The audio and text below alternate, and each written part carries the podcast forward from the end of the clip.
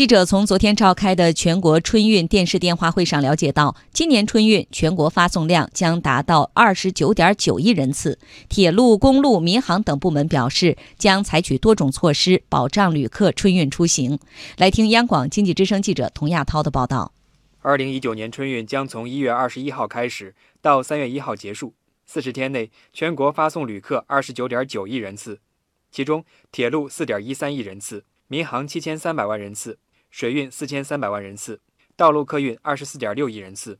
国家发改委副主任连维良介绍，和往年相比，今年节前的客流压力较大。今年春运比上年提前十一天，春运开始，学生流、务工流及相互叠加。节前客运客流压力较大，呈现前紧后松的特点。铁路方面，今天旅客可以购买二月六号，也就是大年初二的火车票。中国铁路总公司数据显示，从二零一八年十二月二十三号发售春运首日的火车票以来，全国铁路售出车票超过两亿张。中国铁路总公司副总经理郭竹学表示，节前的售票高峰已经平稳度过，要持续跟踪盯控新版幺二三零六网站，用户扫码登录。排队候补购票、电子客票试点等互联网售票服务，组织开展打击倒票、猎鹰二零一九战役，维护良好购票环境。今年春运，铁路部门安排了十七辆超长编组复兴号和时速一百六十公里复兴号上线运营。郭竹学介绍，铁路部门也将改进站车服务质量，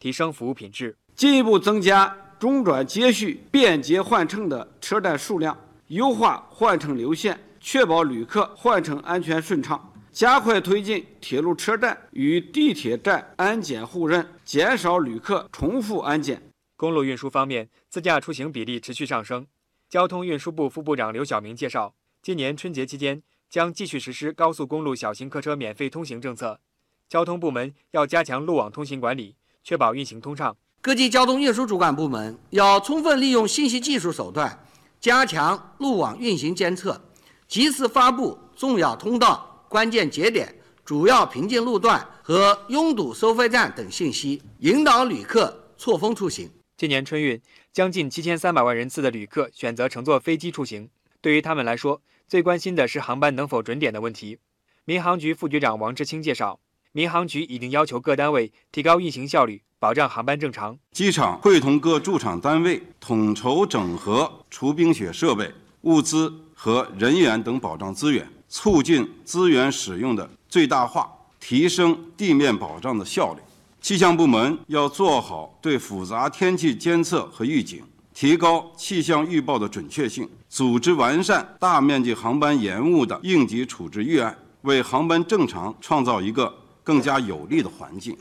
去年的调查显示，将近百分之四十二的旅客在春运期间采取了两种以及以上的出行方式。梁维良表示，各地各部门要加强联运服务，突出运输衔接。各地要做好道路客运班线、